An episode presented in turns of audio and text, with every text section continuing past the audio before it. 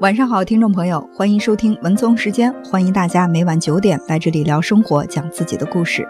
今天在我们的微信公众平台上，一位名叫姗姗来迟的朋友说：“文聪姐你好，生活里如果碰到爱占便宜的人该怎么办呢？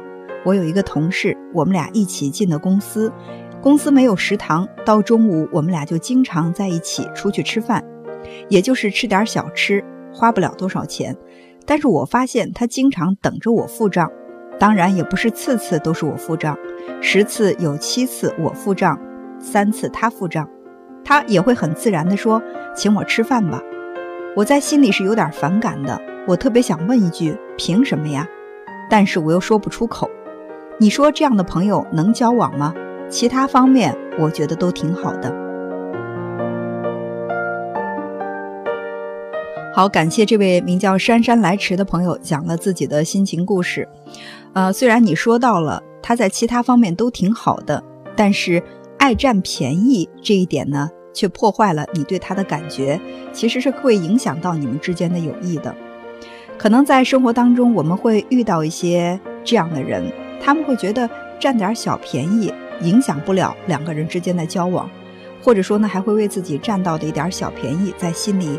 暗自窃喜，其实却不知道，因为小便宜而破坏了别人对你的评价和感觉，会让你的损失更大。著名的收藏家马未都先生有一次提到家里的一个保姆，挺有意思。他有时候会偷偷的拿马未都家的东西，也不拿什么值钱的，就是一头蒜、两片姜、半瓶花生米什么的。马未都发现之后。就跟保姆说：“你喜欢或者需要什么，说一声再拿也不为过。反正有些东西我也用不完。”但保姆不说也不改，该拿的还是悄悄的拿，这让马未都很是心烦，而且很不放心。万一哪天他顺手拿走了一件文物呢？所以马未都以后不敢再用它。对保姆的行为，马老师表示不解：干嘛要这样呢？其实保姆的心态倒也不难理解，反正你家那么多，反正我也不拿值钱的，反正你也未必会发现，反正发现了你也不能怎么着。当然，直接当面找你要那是不行的，一来没面子，二来显得我小气。悄悄占点小便宜，能占的便宜不占，就好像丢了什么似的。长期物质匮乏导致的危机感，以及人性骨子里的贪婪。让一些人常常不自觉地丧失了基本的道义准则和利弊判断，然后做出一些不合常理的事。一个做公司主管的朋友说，有一次他跟一个下属小姑娘出差，晚上在酒店吃自助，吃完临走，小姑娘大模大样往包里塞了两盒酸奶，他当时觉得有点不合适，但是也没在意。后来又有一次。他看到那小姑娘抱了一包公司的 A4 纸回家，他心里就有点失望了。留心观察，发现这姑娘真是特别爱占小便宜。于是后来朋友就不敢把太重要的工作交给她了，尤其是比较容易有猫腻的那种。虽然这姑娘挺能干的，但是不放心呐。朋友说，还有一位母亲说，她特别不喜欢女儿交往的男朋友，见过一次，长得倒挺帅。但是怎么就那么小家子气，在餐馆吃个饭，一个劲儿的要餐巾纸，要了一摞，没用两张，剩下的都塞到包里带走了。这事儿倒也不大，关键是反映这人的素质真的不高。这个不良印象，怕是一卡车纸巾也挽回不了吧？但是那小伙子恐怕还真意识不到，就像那个小姑娘，以及马未都家的保姆。也不会想到那两盒酸奶、那两片姜会给自己带来那么大的负面影响。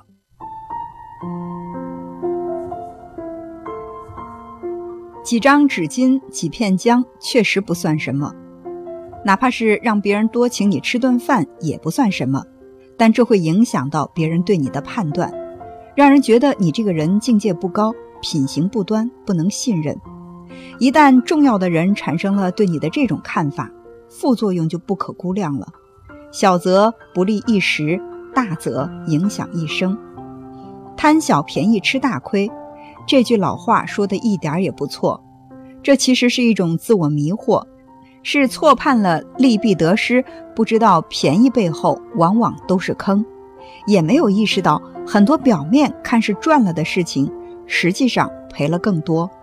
所以在无关紧要的小便宜面前，还是应该把控住自己，不要自贬人格，更不要因为那仨瓜俩枣毁了自己的一生。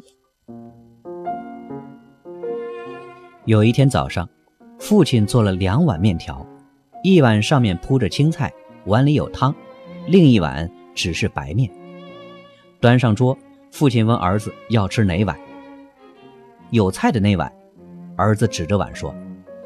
父亲说：“让给我吧，孔融七岁都能让梨，你都十岁了。”儿子说：“他是他，我是我，就是不让。”父亲试探地问：“真不让吗？”“真不让。”儿子回答坚决，以迅雷不及掩耳之势抱起碗就开吃，表示给这碗面注册了商标。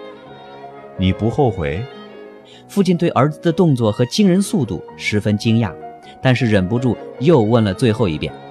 不后悔。为了表示坚不可摧的决心，儿子急匆匆地吃完了面。父亲默默地看着儿子吃完，自己端过另一碗，稍一搅拌，就看到面下藏着儿子最喜欢吃的面条卤。油亮的蔬菜丁、香菇丁和面条拌在一起，喷香的味道馋得儿子直流口水。而他刚刚那一碗，除了上面的一层青菜。下面全是没有什么味道的清水白面。父亲说：“记住，想占便宜的人，往往占不到便宜。”儿子一脸无奈。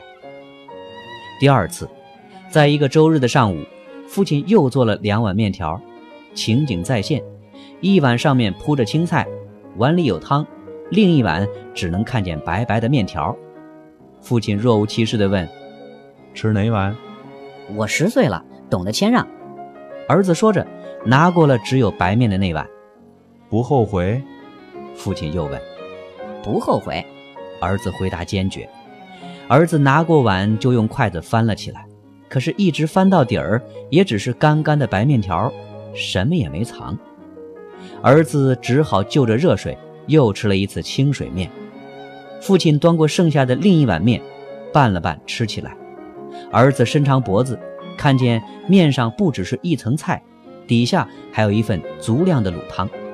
父亲吃完后说：“记住，一心想占便宜的人，可能要吃大亏。”第三次，又过了几个月，又是两碗面条。父亲问：“吃哪碗？”孔融让梨，儿子让面。爸爸是长辈，您先吃。那我不客气了。父亲果然毫不客气地留给了儿子只有白面的那一碗。儿子平静地端起面，看着干干的面条。儿子浇进去一碗热水，却发现面下藏着父亲精心调配好的汤料。在热水的冲烫之下，冲出了一碗香喷喷的热汤面，这让儿子惊喜不已。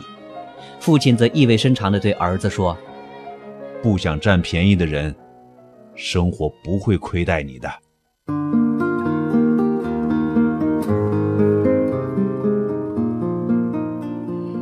在这个故事当中，父亲总结了三句很经典的话：第一，就是想占便宜的人往往占不到便宜；第二句是一心总想占便宜的人就有可能要吃大亏；第三句是不想占便宜的人，生活就不会让你吃亏。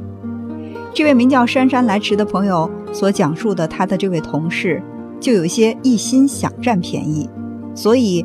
眼前并没有看到他吃多大的亏，但是日后也许他会失去很多值得深交的朋友。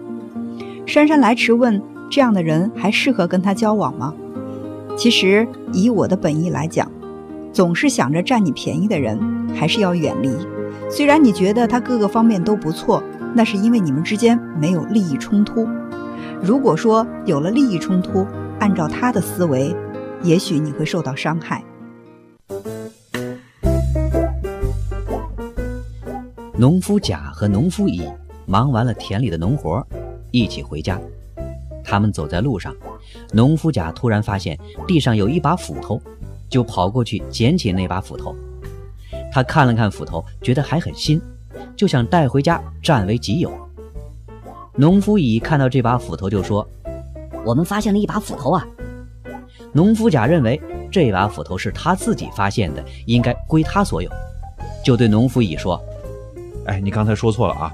你不应该说我们发现，因为这是我先看见的，所以你该改口说你发现了一把斧头才对。”他们两个继续往前走，农夫甲的手上仍然拿着那把捡到的斧头。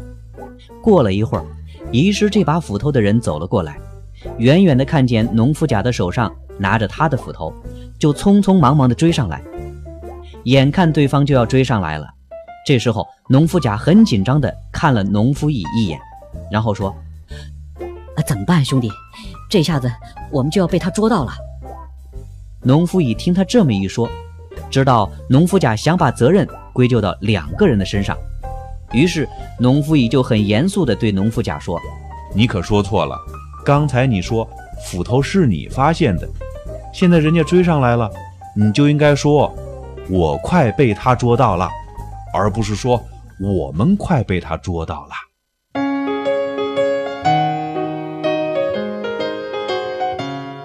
只想占便宜的人不会得到别人的帮助。